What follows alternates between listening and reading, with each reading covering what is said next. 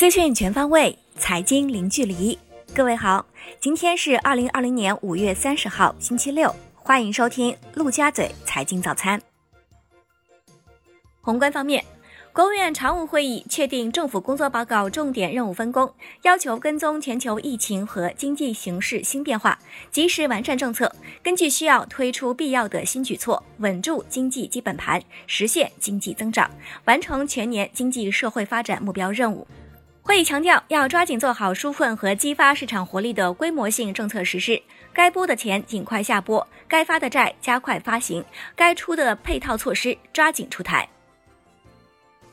财政部和国税总局明确支持疫情防控保供等税费政策实施期限，相关文件规定的税费优惠政策执行到十二月三十一号。国税总局表示，五月一号到十二月三十一号，小型微利企业在二零二零年剩余申报期按规定办理预缴申报后，可以暂缓缴纳当期的企业所得税，延迟到二零二一年首个申报期内一并缴纳。一到四月，全国累计新增减税降费九千零六十六亿元。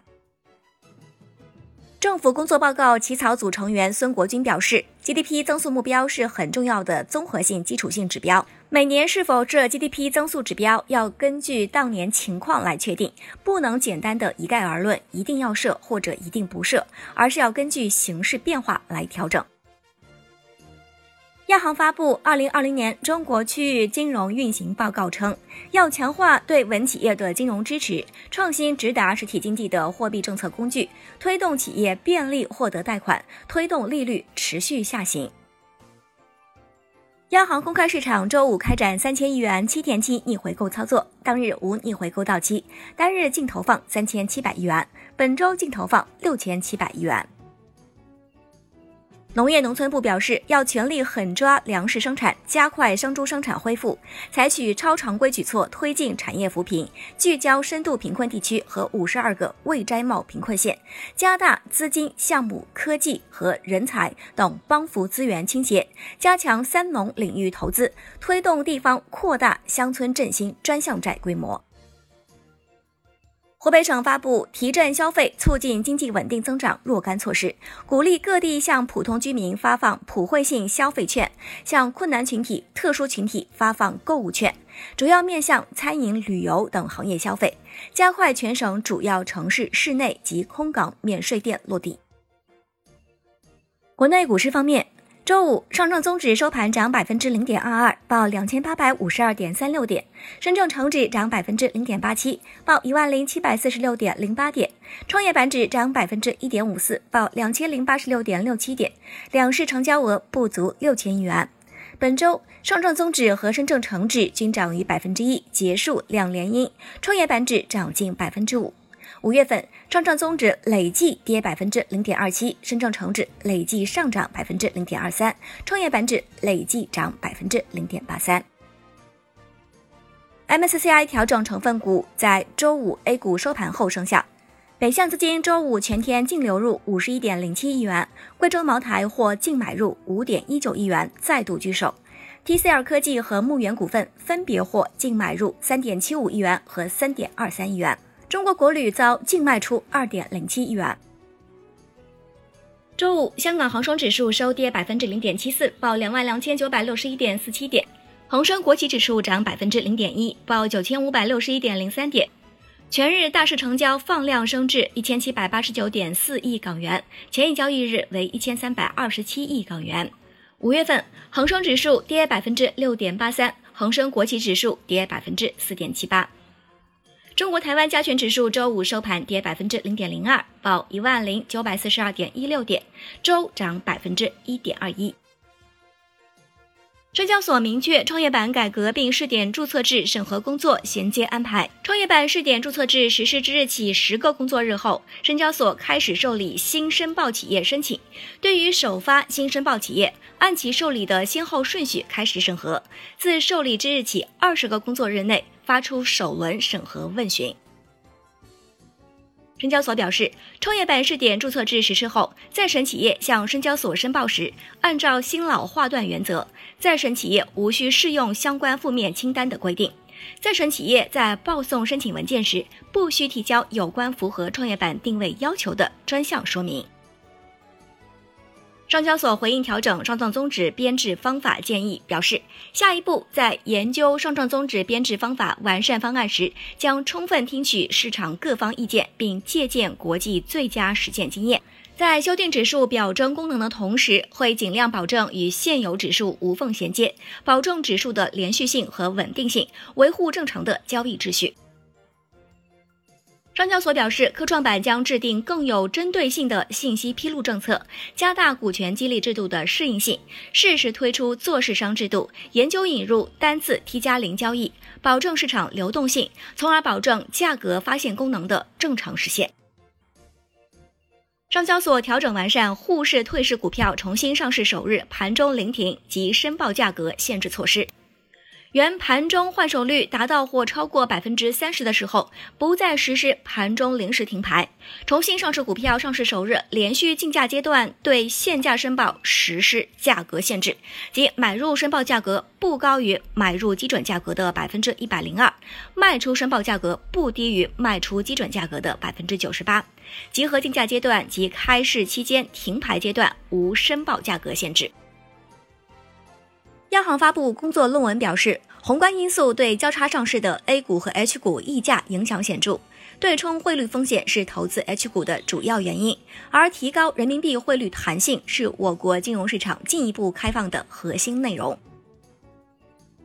上海市委宣传部、市国资委宣布，对上海报业集团和上海东方网络股份有限公司实施联合重组。市国资委所持东方网百分之四十三点六三的股份无偿划转至上海报业集团。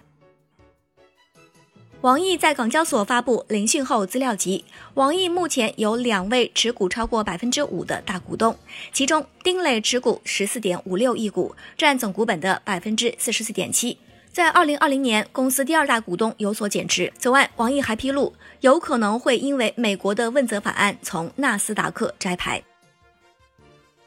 金融方面，央行召开二零二零年金融稳定工作电视电话会议。下一阶段，金融稳定系统要深刻把握当前金融风险的宏观演变趋势，加强金融风险监测评估，关注金融风险边际变化，明确风险处置责任分工，妥善做好金融风险处置工作，采取综合措施，加大不良贷款处置力度。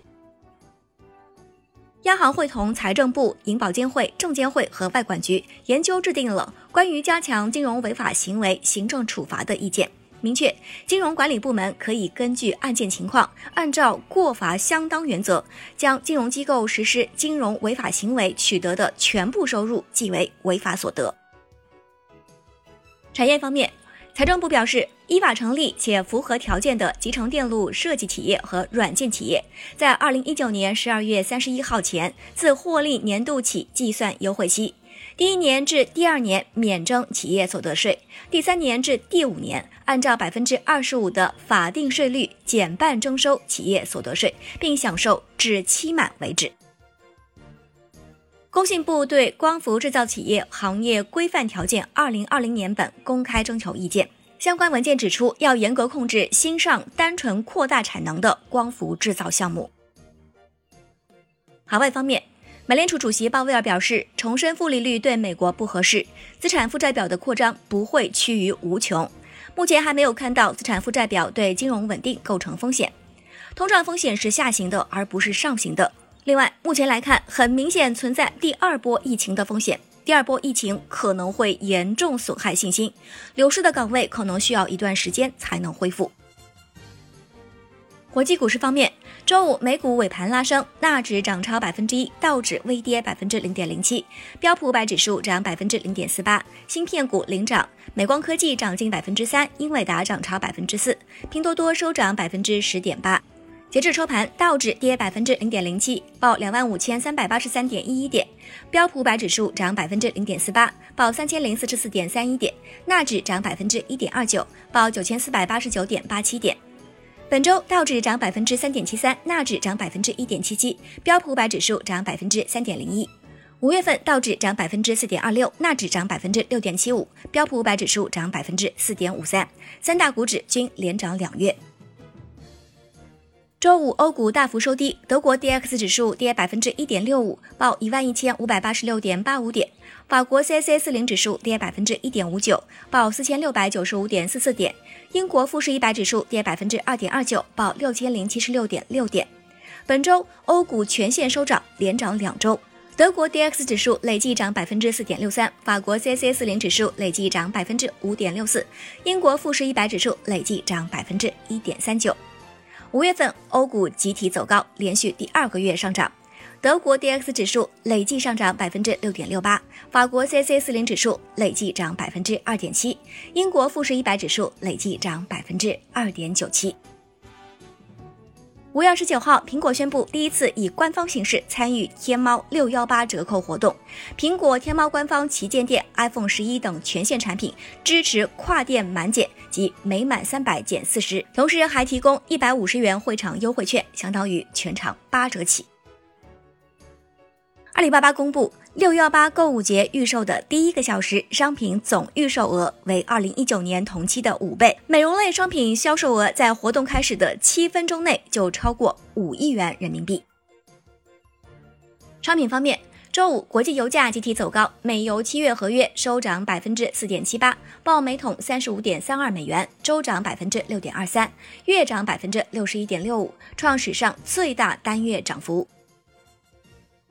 COMEX 黄金期货收涨百分之零点八五，报每盎司一千七百四十三美元，周涨百分之零点四三，月涨百分之二点八八，连涨三个月。COMEX 白银期货收涨百分之二点八八，报每盎司十八点四八五美元，周涨百分之四点四八，月涨百分之二十三点四六。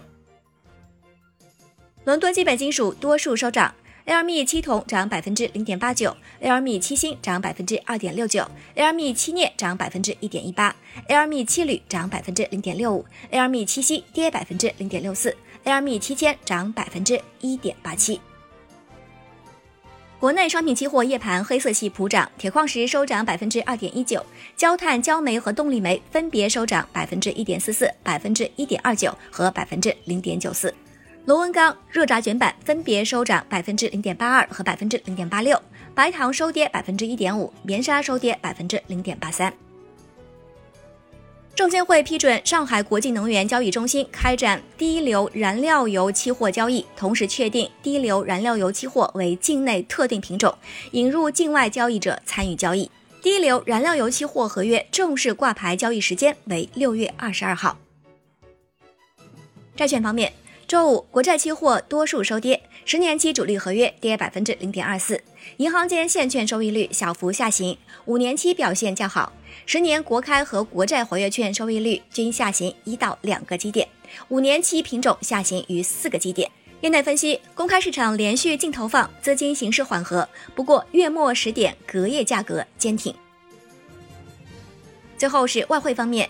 周五，在人民币对美元十六点三十收盘报七点一四五五，较上一交易日涨一百四十五个基点，周跌三十九个基点。人民币对美元中间价调贬三十九个基点，报七点一三一六。以上就是今天陆家嘴财经早餐的全部内容，感谢您的收听，我是沈丽，下期节目我们再见。